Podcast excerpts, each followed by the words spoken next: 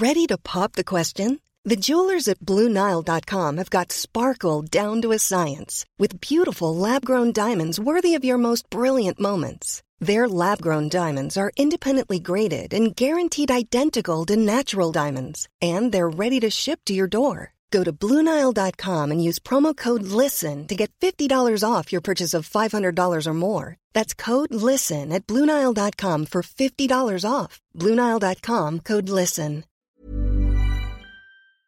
Salut, j'espère que tu vas super bien. C'est un immense plaisir une fois de plus pour moi de me retrouver dans tes oreilles pour une, bah pour une petite discussion Premier épisode de la troisième saison de, mon podcast, au cours duquel ben, je, tu peux m'écouter partir dans mes délires. Alors j'essaye à chaque fois de, de parler d'un thème précis. Aujourd'hui, par exemple, on va parler de l'exposition à la peur. Pour ça, je vais te lire un email que j'ai reçu de la part de Adrien.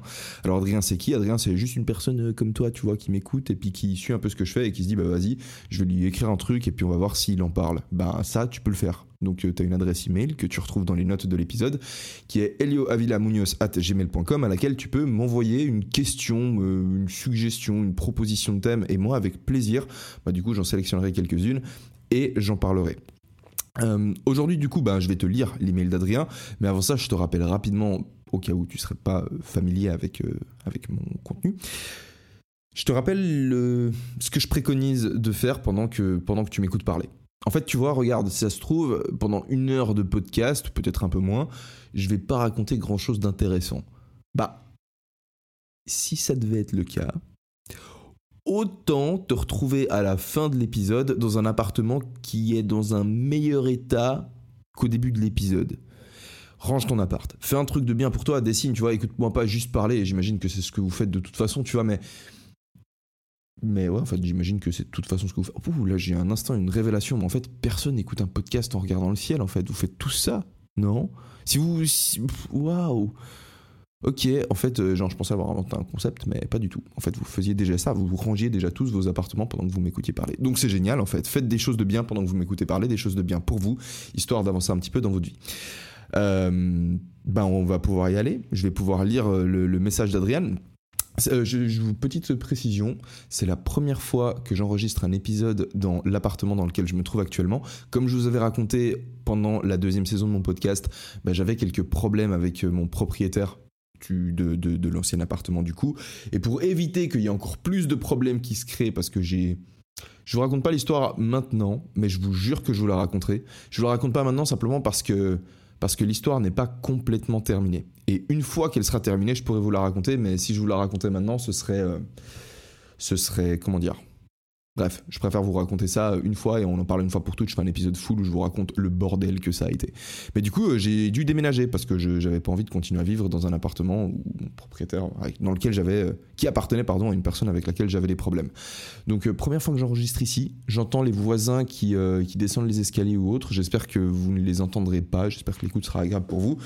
Mais on verra bien. Au pire, bah, ils rentreront dans mon appart, ils commenceront à me parler et puis voilà, c'est peut-être comme ça qu'ils font les gens ici. Allez, c'est parti. Email de Adrien.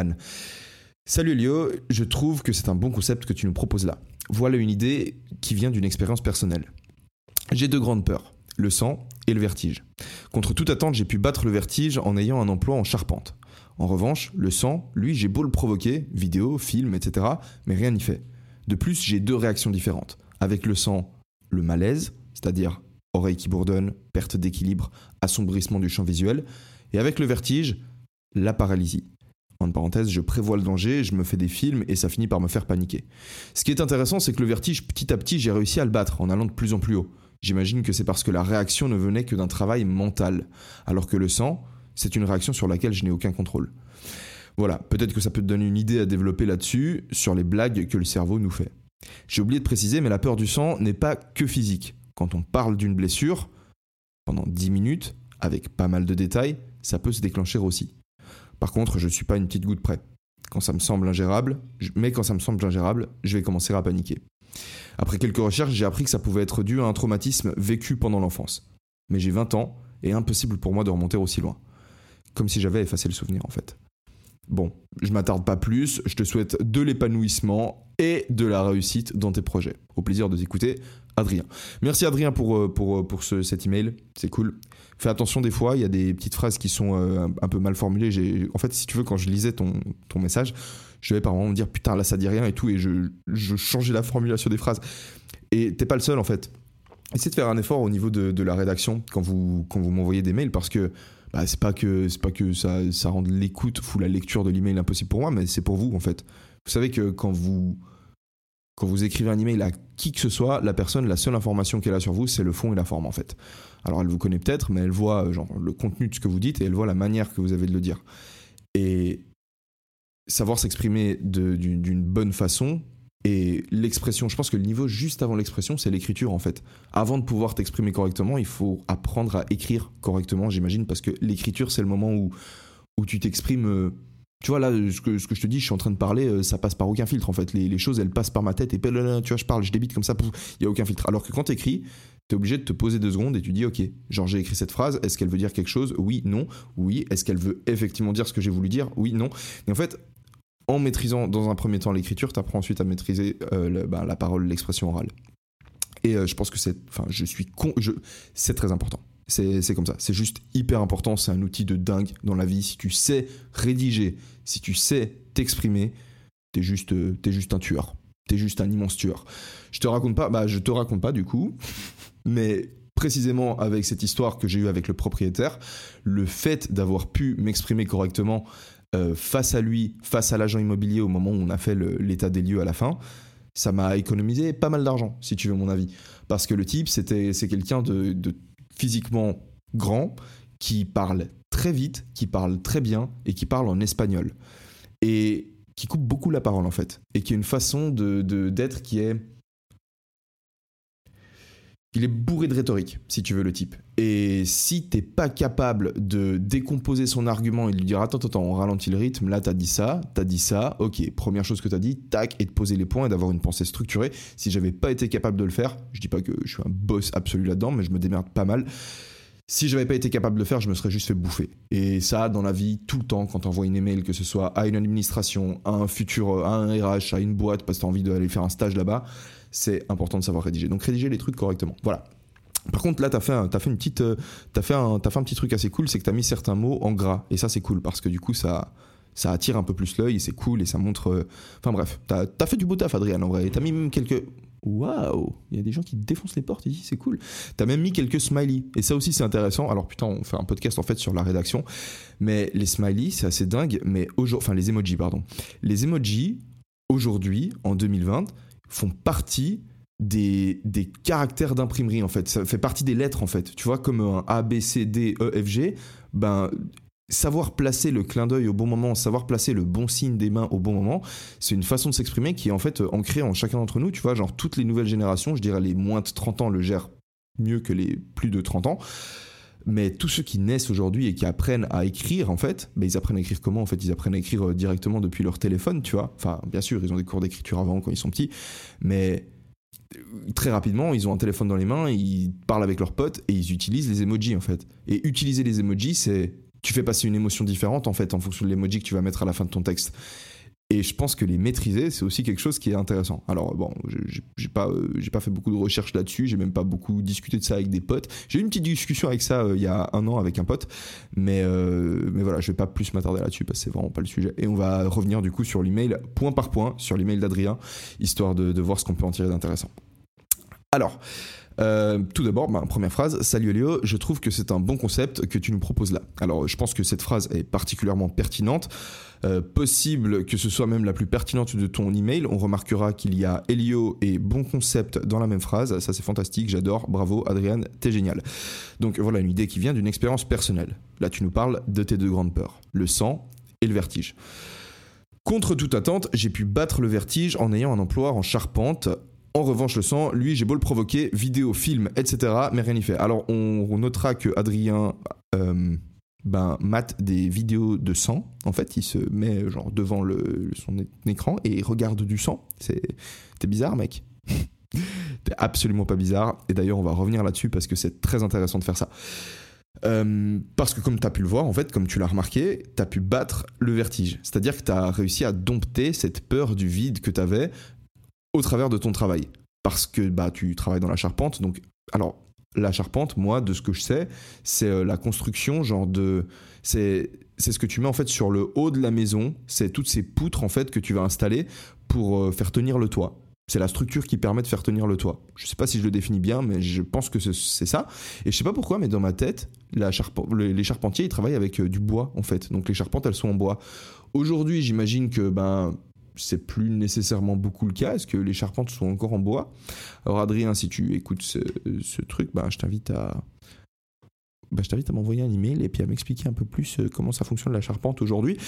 Mais bref, euh, vu que tu construis la structure qui, euh, sert à, à soutenir le toit, pardon, bah, tu dois aller en hauteur. Et à force d'aller en hauteur, comme tu le dis un peu plus long, tu dis ce qui est intéressant, un peu plus loin, pardon, dans ton email, tu dis ce qui est intéressant, c'est que le vertige, petit à petit, j'ai réussi à le battre en allant de plus en plus haut. En fait, à chaque fois en allant un petit peu plus haut, ben, tu as réussi à battre le vertige. Et c'est exactement ça en fait. C'est comme ça qu'on vainc une peur. C'est par l'exposition volontaire à ce qui te fait peur. C'est-à-dire que quand tu as quelque chose qui t'effraie, c'est normal. Hein. On ressent tous la peur. La peur, c'est une émotion négative qui est nécessaire parce que bah, elle t'indique que la chose euh, bah, qui te fait peur peut te blesser, te tuer ou va, poser, va, te poser un problème en fait. Et du coup, elle te dit, mec, va pas là-bas. Et la peur, c'est l'émotion qui te donne pas envie d'aller là-bas. Le truc, certaines choses, en fait, même si tu t'en approches pas, bah, elles vont non seulement pas disparaître et un jour ou l'autre, bah, elles vont te tomber dessus, ou alors possiblement, si tu t'en approches pas, elles vont juste grandir de plus en plus en fait. Je sais plus où est-ce que j'avais entendu cette phrase. C'est une phrase hyper intéressante. C'est ce qui te fait peur rapetissy au fur et à mesure que tu t'en rapproches et grandit au fur et à mesure que tu t'en éloignes. C'est-à-dire que s'il y a un truc qui te fait peur et que tu essaies de t'en éloigner, la, ta peur de cette chose, en fait, qui peut être limite une, espèce de mystification, tu vois, du truc. Parce que des fois, quand t'as peur, c'est. Mais tu te montes un film quand t'as peur d'un truc. Genre, t'as peur du sang ou t'as peur des araignées, des serpents. Putain, hyper intéressant. Araignées, serpents. Je vais essayer de me rappeler parce que j'ai envie. Ça me fait penser en fait que j'ai des trucs à vous dire là-dessus. Mais au bout d'un moment, ta peur, elle devient complètement irrationnelle. Au début, c'est un, un, signal qui dit fais pas ça, attention, tu vas peut-être mourir. Mais souvent, les peurs, là où elles nous dérangent, c'est quand elles sont, ben, quand elles sont hors de contrôle. Typiquement, le vertige, ça peut être dérangeant. Le vertige, il est là pour te dire saute pas, mais en soi, t'as pas besoin d'avoir genre toute la sensation de de panique, tu vois, parce que au final, t'es pas con, tu sais que tu dois pas sauter dans le vide. Tu vois ce que je veux dire? Donc au moment où ça, te monte à la panique, ben c'est débile en fait, ça va trop loin. Donc, la peur, c'est important non pas de la faire disparaître, parce que si t'as plus peur de sauter dans le vide, ben tu sautes dans le vide en fait. Tu vois ce que je veux dire? Enfin, c'est le fait que t'es peur de la mort qui fait que tu sautes pas dans le vide. Si t'avais pas peur de la mort, si la mort c'était juste une option A ou B, ben tu serais pas dans le vide peut-être au premier précipice, tu vois, mais au deuxième, troisième, bah vas-y, pourquoi pas, vas-y, c'est une option, bam, tu sautes du précipice, mais tu le fais pas parce que t'as peur de la mort. Et du coup, c'est important d'avoir peur de la mort. Par contre, il faut pas que cette peur, elle te domine. Et ce qui est ouf, c'est que toi, en t'exposant volontairement à ta peur du vide, bah, tu as réussi à la dompter, tu as réussi à la maîtriser, et ça, c'est important. Ça, c'est le point clé. Imagine que. Je prends cet exemple parce que je l'ai écouté dans, un, dans une vidéo, une vidéo, enfin, c'était un, un cours de psycho qui était donné bah, de nouveau par l'illustre monsieur Dr Jordan Peterson, qui expliquait que, qui prenait l'exemple, il me semble, c'était des personnes qui avaient peur des ascenseurs. Euh, parce que c'était des personnes qui étaient claustrophobes ou autres, ou alors simplement elles avaient peur des ascenseurs. Et en fait, la manière de, leur faire gérer la peur des ascenseurs, tu vois, pendant une thérapie, une session de thérapie, c'est tu leur dis, ok, est-ce que tu peux penser à un ascenseur là pendant 5 euh, secondes et essayer de me le décrire la personne elle dit bah ouais je peux faire ça alors un ascenseur c'est une espèce de boîte métallique à l'intérieur de laquelle tu rentres il y a des boutons ça te permet de ok ok ok maintenant est-ce que tu peux peut-être regarder ces photos d'ascenseur que j'ai ici? Là, le mec, il va se dire, eh, enfin, le, patient, pardon, il se dit, mm, ouais, ok, je peux gérer ça. Donc, euh, ok, parfait, il commence à mater des photos d'ascenseur. Ok, parfait, la session du jour est terminée. Non, non, non, en fait, pardon, je te dis de la merde, elle n'est pas terminée.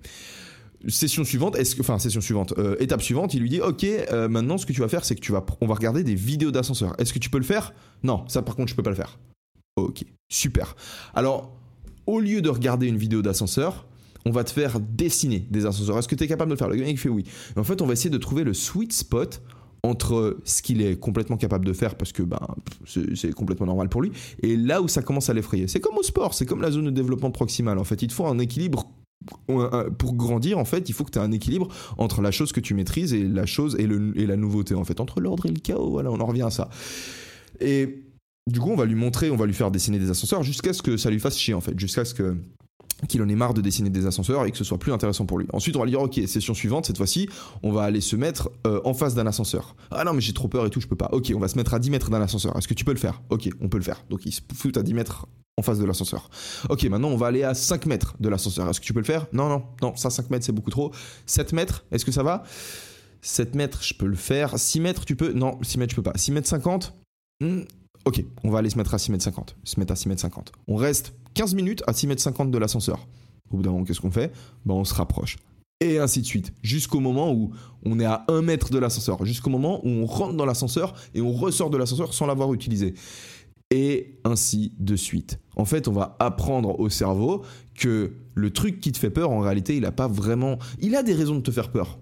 Parce que ben, un ascenseur, c'est dangereux. En soi, tu peux mourir si tu es dans un ascenseur. Mais quand quand tu vis ta vie, tu, tu penses pas, en fait, à chaque fois que tu entreprends une action, à ta probabilité de décès. En fait, tu as tendance un peu à avoir une, un raisonnement binaire en termes de peur. Il y a les choses qui sont dangereuses et les choses qui sont pas dangereuses, en fait. Tu vois, genre le Covid, c'est super dangereux. Par contre, et du coup, ben, c'est super dangereux, donc il faut, euh, il faut imposer des mesures hyper restrictives pour tout le monde parce que c'est quelque chose qui est dangereux. Et les voitures, bah, ça va, c'est pas dangereux, tu vois, genre on peut, quand tu montes dans une voiture, tu dis pas ah c'est dangereux, tu vois, genre on monte dans des voitures normales. Statistiquement, la probabilité de mourir d'un accident de voiture ou de mourir du Covid, mais frère, il y a juste 0,0% de choses à voir en fait. C'est juste que nous on pense d'une manière binaire et des fois genre on a des biais cognitifs qui nous font nous dire ah mon dieu, ok ça ça fait hyper peur, c'est hyper dangereux, mais tu peux apprendre à ton cerveau justement à capter, à penser d'une manière rationnelle et à dire ok bon dans la vie il y a des chances de mourir de certains trucs, peut-être des trucs les plus hardcore, par exemple je sais pas base jump, tu vois faire du saut en parachute, tu mets ça dans la catégorie d'une activité risquée. Tu dis c'est risqué de faire du saut en parachute. Bah, pourtant, euh, je sais pas. Allez regarder un peu les stats parce que je suis convaincu que ta probabilité de mourir en faisant un saut en parachute, elle est beaucoup, beaucoup, beaucoup, beaucoup plus élevée que ta probabilité de mourir euh, en chopant le Covid. Dans tous les cas, euh, voilà, je, je sais pas pourquoi je, je, vous sors ça. Ah si, je vous sors ça parce que j'ai entendu dire que, genre, en Australie, ils, ont, ils sont passés en fait en mode ultra hardcore. Ils sont passés en mode où, euh, où je, sais que l'État a posé des mesures euh, limites totalitaires pour, une, bah, pour ce, ce virus, pour cette pandémie qui, au final, même si oui, elle tue des gens, mais en fait, je suis pas suffisamment informé sur le sujet pour vous en parler de manière intelligente, mais renseignez-vous un petit peu sur ce qui s'est passé, euh, sur ce qui est en train de se passer en Australie. Je trouve ça, moi, j'avais entendu parler de ça il y a genre une ou deux semaines, et ça m'a vraiment, enfin, je m'étais vraiment, j'ai vraiment trouvé ça vraiment, oh putain, j'avais trouvé ça très bizarre en fait, ça m'avait choqué, voilà, pour le dire clairement. Bref, euh, on va essayer de pas s'éloigner du sujet. Euh, je vais continuer sur. En fait, ce qui m'énerve en fait, c'est que je suis en train de lire mes notes, enfin, je suis en train de lire l'email de Adrien depuis mon téléphone et je reçois des messages toutes les deux secondes et à chaque fois ça me dévie. Je sais pas si vous réalisez que par moment j'ai un peu des petits moments d'absence parce que je peux pas m'empêcher de lire les messages comme on voit et j'arrive pas. en fait, si je passe en mode avion, en fait, ça va faire disparaître l'email parce que je l'ai recopié sur euh, mon Google Docs. Voilà. Donc j'ai besoin d'internet pour le lire. C'est ça le truc. Euh, du coup, on va continuer à lire, on va continuer à lire le mail, voir s'il y a des choses intéressantes. Donc, tu nous disais que le vertige, tu as pu le battre grâce à ton emploi en charpente, mais le sang que tu avais beau le provoquer via des vidéos, des films, etc., mais rien n'y fait. Alors, c'est intéressant hein, que tu aies eu cette, euh, cette, euh, bah, cette, cet instinct de chercher à provoquer, enfin, à t'exposer au sang. Peut-être que ton but, en fait, genre concrètement, ton but, c'est de voir une photo de sang ou une vidéo de sang et de trouver ça ennuyeux. C'est ce que tu recherches, en fait. T'as envie de regarder le truc et que ça te fasse ni chaud ni froid.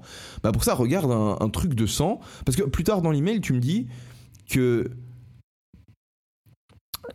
le sang, quand tu parles d'une blessure pendant 10 minutes avec pas mal de détails, ça peut se déclencher. Mais c'est-à-dire, essaye de parler euh, pendant 10 minutes avec moins de détails, histoire que ça se déclenche carrément pas en fait. Ce que je veux dire, c'est que je pense qu'en fait, ton problème avec le sang, c'est je pense, à nouveau, hein, je suis pas psychothérapeute, mais à mon avis, c'est le même problème que ce que tu as avec le vertige. Et via l'exposition à la peur, tu devrais pouvoir réussir à vaincre le truc. Maintenant, tu nous dis un peu plus loin dans le mail, je suis désolé, je pars un peu dans tous les sens, mais c'est comme ça. Euh, un peu plus loin dans le mail, tu nous dis qu'après quelques recherches, euh, tu as appris que ça pouvait être dû à un traumatisme vécu pendant l'enfance. Et qu'aujourd'hui, tu as 20 ans et que c'est impossible de remonter aussi loin, comme si tu avais effacé le souvenir. Euh, alors c'est possible, c'est tout à fait possible qu'il que y ait ça. Je sais pas si tu as déjà entendu parler du PTSD, donc en français ce serait euh, STPT, syndrome de stress post-traumatique. En gros, c'est quand tu vis une expérience qui est tellement violente, si tu veux, que, que en fait, ton cerveau, il va juste te faire oublier l'information. Il va se dire, ok, ce souvenir, on peut absolument pas le faire euh, remonter à la surface parce qu'il est trop violent, il est trop dur à gérer. Donc, euh, juste, on va juste euh, l'effacer. En fait, on va plus jamais le faire remonter. Et en fait, si tu avais eu une expérience traumatisante avec le sang quand tu étais petit, j'en sais rien, peut-être que, peut que tes parents, ils ont fait un sacrifice d'animal, genre juste au-dessus de ton berceau, et ils ont genre versé tout le sang sur toi comme ça, genre. Mais après, genre, t'étais en train de te noyer dans le sang, ils t'ont sorti du sang comme ça, juste pour que tu reprennes un petit peu ta respiration, et ils t'ont remis dans le sang, et ils ont fait ça, genre, peut-être pendant quelques heures. Euh, bah, s'ils ont fait ça, c'est possible que bah, aujourd'hui, tu as un traumatisme avec ce truc, et que du coup, tu as un souvenir euh, qui. Euh, que tu n'arrives pas à faire remonter. À ce propos, il y a un truc hyper intéressant qu'ils sont en train de faire maintenant pour euh, justement aider les gens qui sont atteints de syndrome post euh, syndrome de stress post-traumatique. C'est ils font des thérapies avec euh, de la MDMA en fait. Je sais pas si vous voyez ce que c'est la MDMA, c'est une, drogue que la plupart des gens utilisent pour aller faire la fête, qui se présente sous forme de cristaux. Donc tu ingères ces cristaux et tu es pris d'une comment dire ça va agir sur, euh, euh, ton circuit sérotoninergique, c'est comme ça qu'on dit, sur euh, tout ce qui est lié à la sérotonine. Et en fait, ça va te faire te sentir beaucoup plus connecté aux autres, connecté à la Terre de manière générale. Ça va te. Tu vas déborder d'amour en fait. Tu vas juste te sentir hyper plein d'amour vis-à-vis de tout. je suis en train de te parler d'une drogue, hein, si jamais, donc évidemment, c'est. Évidemment, je, te décris le truc, ça a l'air stylé, mais c'est une drogue. Hein. Et les drogues en soi, c'est stylé. Hein. Les drogues, genre, juste sur le court terme, c'est super drôle de prendre des drogues. Le truc, c'est qu'on vit aussi sur le moyen long terme. Donc euh, voilà, je te décris juste le court terme. Du coup, t'es pris d'amour, t'as même tellement d'amour que tu peux plus le garder juste pour toi, donc t'as envie d'aller faire des câlins à tout le monde, même à des arbres, ou t'as envie d'aller appeler tes potes ou tes parents pour leur dire que tu les aimes. C'est exactement ce que tu ressens sous MDMA. Ben, il y a une équipe de, de, chercheurs qui sont en train, qui ont déjà fait, qui ont déjà fait des recherches pour traiter des patients atteints de, syndrome de stress post-traumatique avec la MDMA. Donc en fait, ils font plusieurs sessions de thérapie euh, au cours desquelles ils vont leur donner des dosages différents de MD. Donc euh, au début, ils leur donnent ah oui, la MDMA du coup, c'est ce que tu retrouves dans les extasies. Tu vois, l'extasie quand tu prends, c'est souvent de la MDMA qui est mélangée avec quelque chose d'autre, avec caféine par exemple ou autre. Euh, donc pour ceux qui ont pris des tasses, ben, l'effet que vous sentez, si tu veux, cette espèce d'euphorie, cette espèce de joie et de sensation d'amour, ben, c'est dû à la MD. Euh, du coup, bah, il y a des chercheurs qui font des thérapies où pendant la première session, ils vont donner une certaine quantité de MD, euh, au MDMA au patient. Euh, deuxième session, ils vont lui donner euh, le choix entre deux quantités de MDMA différentes, mais, mais, ce sera deux quantités qui seront plus élevées que la première session. ils ont mené leurs recherches et ils sont en voie d'être approuvés par la FDA, donc la Food and Drug Administration. Et il y a beaucoup de raisons de penser que d'ici 2023, parce que c'est une thérapie qui fonctionne extrêmement bien. Ils ont même fait des suivis à, je sais pas ce que c'est le suivi le plus long qu'ils aient fait, mais je crois qu'ils ont fait des suivis à deux ans. Et il y a eu, en fait, il y a eu un suicide. Il y a eu un suicide dans l'histoire parmi les, les, patients, parce que c'est des gens, tu vois, qui, qui souffrent de, de, de, quelque chose de terriblement douloureux, en fait. Tu vois, c'est des gens qui ont, qui ont vécu une expérience, genre, hyper hardcore, et ils donnent de la MDMA à ces gens pour ensuite que ces gens, vu qu'ils sont dans l'amour, ils peuvent faire ressortir ce, souvenir et ils peuvent en parler avec le thérapeute pour euh, justement bah, le traiter et pouvoir le guérir. Et en fait, le, mais le suicide qu'il y a eu, en fait, c'est un suicide euh, parmi les gens qui étaient dans le groupe qui n'étaient pas traités avec la MDMA. C'est-à-dire que quand tu fais des études comme ça, tu splits tes, euh, tes patients en deux groupes, tu splits les sujets de l'expérience en deux groupes. Il y a un groupe auquel tu vas donner un placebo et un autre groupe auquel tu vas donner euh, la MDMA, si tu veux. Et tu fais des trucs en double aveugle avec genre un expérimentateur des fois qui sait qui a pris quoi, l'expérimentateur l'autre fois il sait pas qui a pris quoi. Tu fais, en fait, tu as plein de manières de faire en sorte que cette expérience d'un point de vue scientifique, elle soit valable. Et le seul suicide qu'il y a eu, heureusement, bah, heureusement pour l'étude, et c'est ça qui est génial, c'est que bah, il a eu lieu dans le groupe qui n'avait pas pris de la MDMA. Donc pour l'instant, il y a eu zéro cas qui ont mal tourné, et tous les traitements qui ont été faits à l'aide de, la drogue, du coup, ils ont eu des résultats qui sont super. Et le mec, le, chercheur qui parlait, c'est un podcast que j'ai écouté, je pourrais vous mettre le, lien dans la description, c'est en anglais par contre. Le chercheur qui en parlait, il disait c'est ouf parce que quand tu travailles euh, pour euh, faire approuver une drogue par euh, la FDA, donc par la Food and Drug Administration, en fait, eux, leur but, c'est qu'ils sont pas là pour te mettre des bâtons dans les roues. Eux, ce qu'ils veulent, eux, tout ce qu'ils veulent, c'est que ton étude, elle réussisse et qu'on puisse mettre ce truc sur le marché et euh, justement avoir des thérapies plus efficaces, en fait. Donc, c'est ceux qui interdisent justement les drogues, ils ont envie, en fait, tu vois, genre, ils ont envie que ça fonctionne. Et c'est ouf, ils parlaient justement des mécanismes et tout, comment ça fonctionnait. Il y avait aussi un délire avec les assurances, parce que par exemple, euh, ben, pour l'instant, les thérapies, en fait, elles se faisaient à chaque fois avec euh, deux psychologues, c'est-à-dire il y avait deux, euh, euh, bah, deux psychologues qui accompagnaient le, patient pour la thérapie. Et ça, par exemple, c'est un modèle que les assurances n'apprécient pas trop, parce que si c'est validé et si l'assurance ensuite, ensuite, elle doit couvrir ben, le fait qu'il y ait deux psychologues avec un. Donc, il racontait un peu tout le mécanisme. Je rentre pas dans les détails ici, mais il racontait dans ce podcast, en fait, il parle de tout le mécanisme entre l'assurance, entre l'organisme qui est censé approuver la drogue et l'expérience, en fait, comment ils ont fait ça et comment les patients se sentaient avec ça. Donc, euh, si tu penses que ça peut être lié à un traumatisme et enfin du coup pour, pour te reparler à toi Adrien, si tu penses que ça peut être lié à un traumatisme et que du coup ce souvenir tu ne peux tu ne peux peut-être pas le retrouver, ben et que tu n'arrives pas en fait via l'exposition, euh, par exemple en matant des vidéos de sang comme tu l'as fait jusqu'ici, tu peux aussi essayer d'appeler tes potes euh, tes sangs tu vois, genre quand tu vois tes potes, tu dis salut le sang. Et genre comme ça, peut-être ça t'aide aussi. Mais du coup, si t'arrives pas avec toutes ces techniques, ben attends la thérapie à la, MDMA, parce que si c'est approuvé aux US, ben ça sera approuvé en Europe euh, pas longtemps après. Parce que c'est comme ça en fait. C'est juste comme ça qu'on fonctionne en Europe. On regarde ce que les US font et puis on copie. Euh, j'avais un petit truc à dire juste avant vis-à-vis des araignées et des serpents. Et j'ai failli oublier, donc je suis content de m'en rappeler maintenant. Euh, vous savez que, enfin, je sais pas si vous, vous avez peur des araignées ou et des serpents. Moi, perso, j'ai que peur des araignées. Tu vois, les serpents, ça me, ça me fait zéro peur. Euh, c'est-à-dire que un serpent, je peux tout à fait, euh, si on me dit, voilà, bien sûr, si on me dit qu'il est inoffensif, j'aurais aucun mal à le prendre, à le toucher. Ça va même me relaxer. Je vais trouver ça assez relaxant le fait d'être avec un serpent. Alors qu'une araignée, ça, je déteste. Genre, je déteste surtout les pires, c'est les Big Mama en fait. C'est les araignées avec mes sœurs, on les appelait les Big Mama. C'est des araignées qui ont un gros cul et des, pattes fines en fait. Elles ont pas vraiment de poils et elles sont putain ces araignées au gros cul, c'est les pires. Elles sont ah mais elles me genre juste de m'imaginer un truc comme ça sur moi, ça me terrorifie, terrorise. voilà, vous avez rien entendu. Bref, la raison pour laquelle nous, les êtres humains, on a peur des serpents, c'est parce qu'on a pendant très longtemps vécu avec les serpents. On a pendant longtemps, genre, euh, bah, vécu dans les arbres, et même quand on a commencé à descendre des arbres, euh, bah, on était, euh, on se baladait, et puis il y avait des serpents qui vivaient avec nous, et puis qui nous attaquaient, tu vois, qui nous tuaient. et vu qu'ils nous tuaient, ben, ceux de nos ancêtres qui ont réussi à survivre et du coup à transmettre leurs gènes aux générations suivantes jusqu'à arriver à nous, c'est souvent ceux qui avaient peur des serpents. Tout simplement parce que ceux qui n'avaient pas peur des serpents, bah, ils s'approchaient des serpents et puis en fait ils se faisaient juste euh, piquer et ils mouraient. Alors après c'est vrai, tu vas pouvoir me dire que il y a quand même un avantage à pas avoir peur des serpents, c'est-à-dire que si t'as pas peur des serpents, bah, tu vas pouvoir les manger, tu vas pouvoir les chasser ou autre, pas. Mais en soi, nutritivement, un serpent c'est un peu, c'est un peu pourri, tu vois, c'est un peu plein d'os. Vaut mieux euh, d'os, vaut mieux aller chercher un petit cochon, un petit cochon sauvage, tu vois, un petit, euh, comment on un petit sanglier, tu vois. Serpent, c'est pas un bon bail. Donc on a peur des serpents et on a un circuit, on a on a comment on dit ça? On a on est prédisposé en fait à avoir cette peur au serpent. C'est-à-dire que même une personne qui n'a jamais vu de serpent de sa vie, qui n'a jamais euh, vu un film dans lequel euh, il y, a des, y a des serpents qui sont méchants, du style, j'en sais rien, le basilic dans Harry Potter, tu vois. Le basilic dans Harry Potter, il te regarde et il te pétrifie, tu vois, genre fou, tu peux plus bouger. Pourquoi? C'est parce qu'on est des animaux de proie aussi. On a été pendant longtemps justement, bah chassé par d'autres prédateurs. Tu sais, il y avait, euh, genre, je sais plus où j'ai entendu parler de ce truc, une espèce de gros chat, genre une espèce de tigre, qui, comme un tigre à dents de sabre, seulement que à sa mâchoire inférieure, en fait, il avait genre juste une immense dent.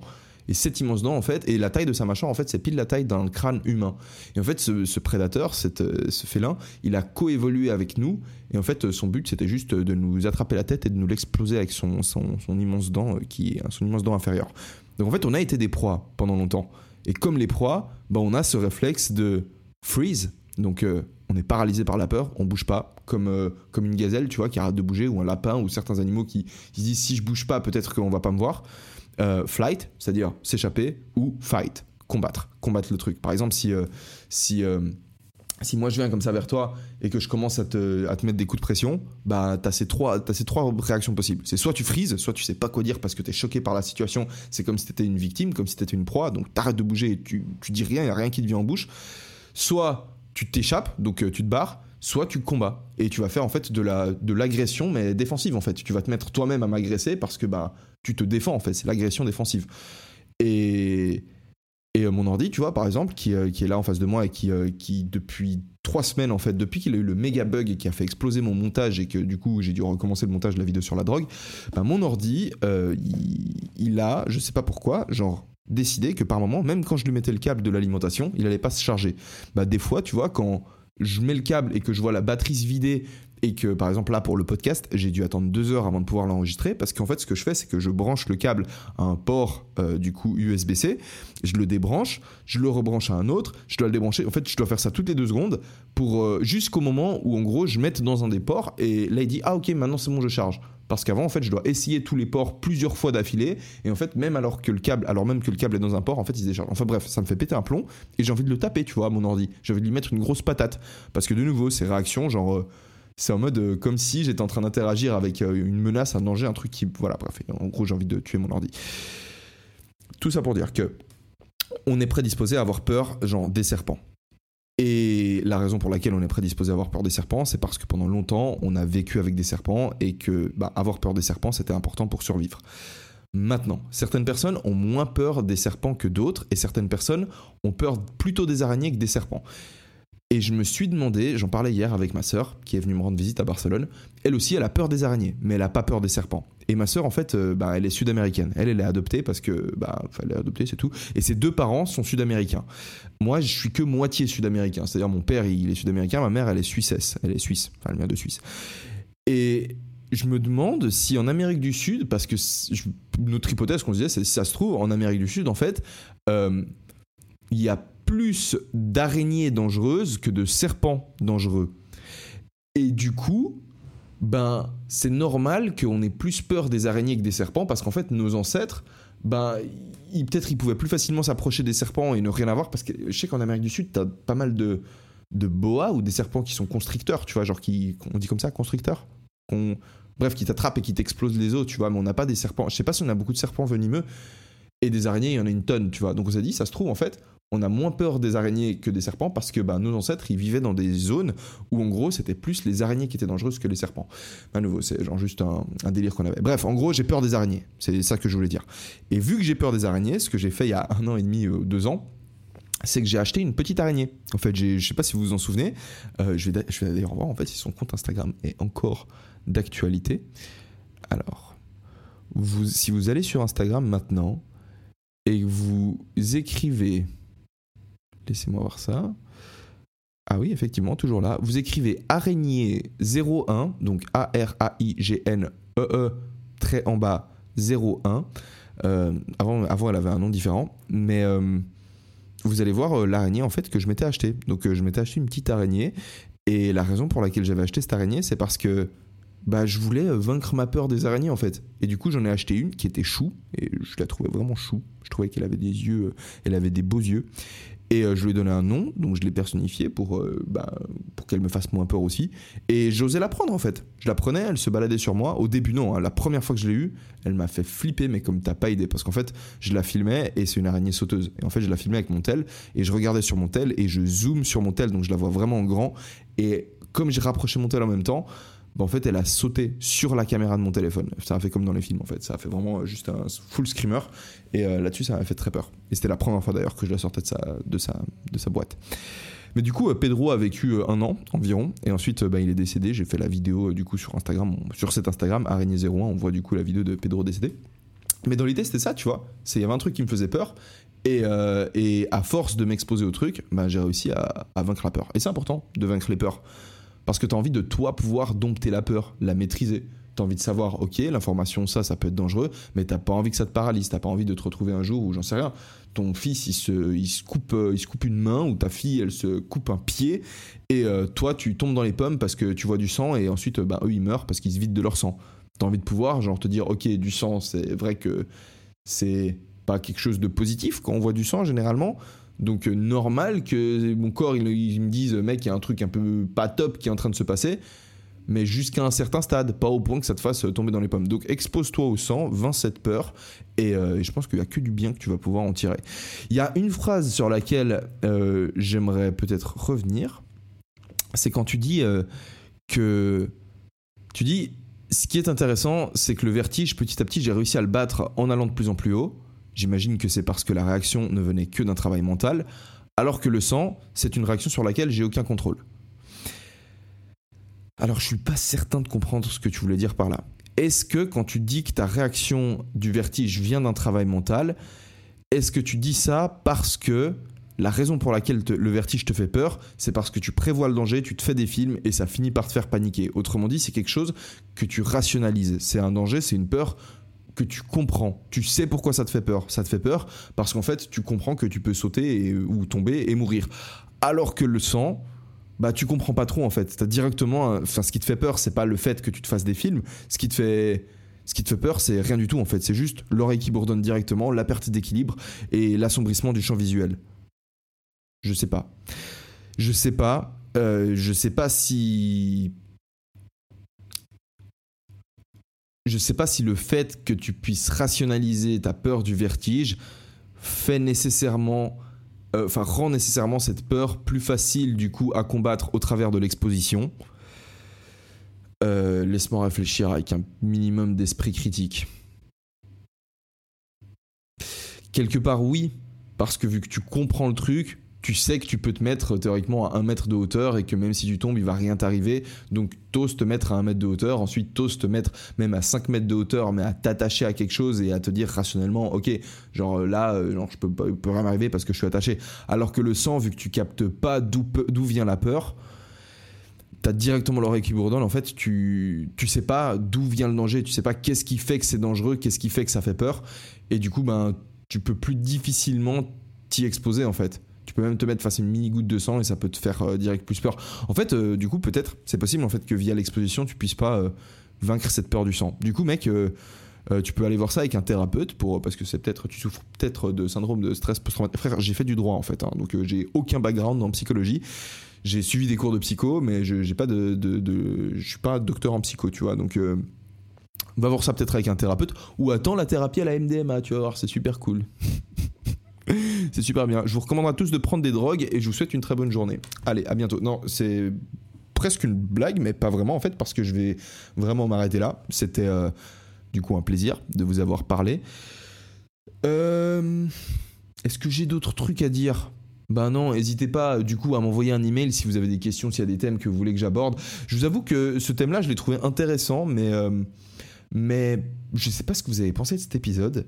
Moi, j'ai eu l'impression, après, c'est peut-être qu'une impression, c'est peut-être aussi parce que ça fait longtemps, du coup, que j'ai pas fait de podcast, vu que, bah, vu que j'ai pas fait d'épisode pendant tout le mois d'août. Mais j'ai eu l'impression que c'était un peu plus dur, en fait, de, parler. J'avais un peu plus de peine. Dites-moi ce que vous en pensez. Après, je suis un peu fatigué aussi, donc c'est peut-être dû à ça. Bref, dites-moi ce que vous en pensez euh, via euh, des, des commentaires ou alors euh, me laisser 5 étoiles sur, je sais pas, Google Podcast, Apple Podcast ou des trucs comme ça. N'hésitez pas à m'envoyer un email pour poser vos questions.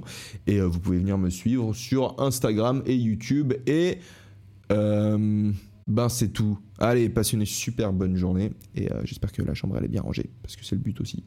Ciao tout le monde. Even on a budget, quality is non-negotiable. That's why Quince is the place to score high-end essentials at 50 to 80% less than similar brands. Get your hands on buttery soft cashmere sweaters from just 60 bucks, Italian leather jackets, and so much more. And the best part about Quince, they exclusively partner with factories committed to safe, ethical, and responsible manufacturing. Elevate your style without the elevated price tag with Quince. Go to quince.com slash upgrade for free shipping and 365-day returns.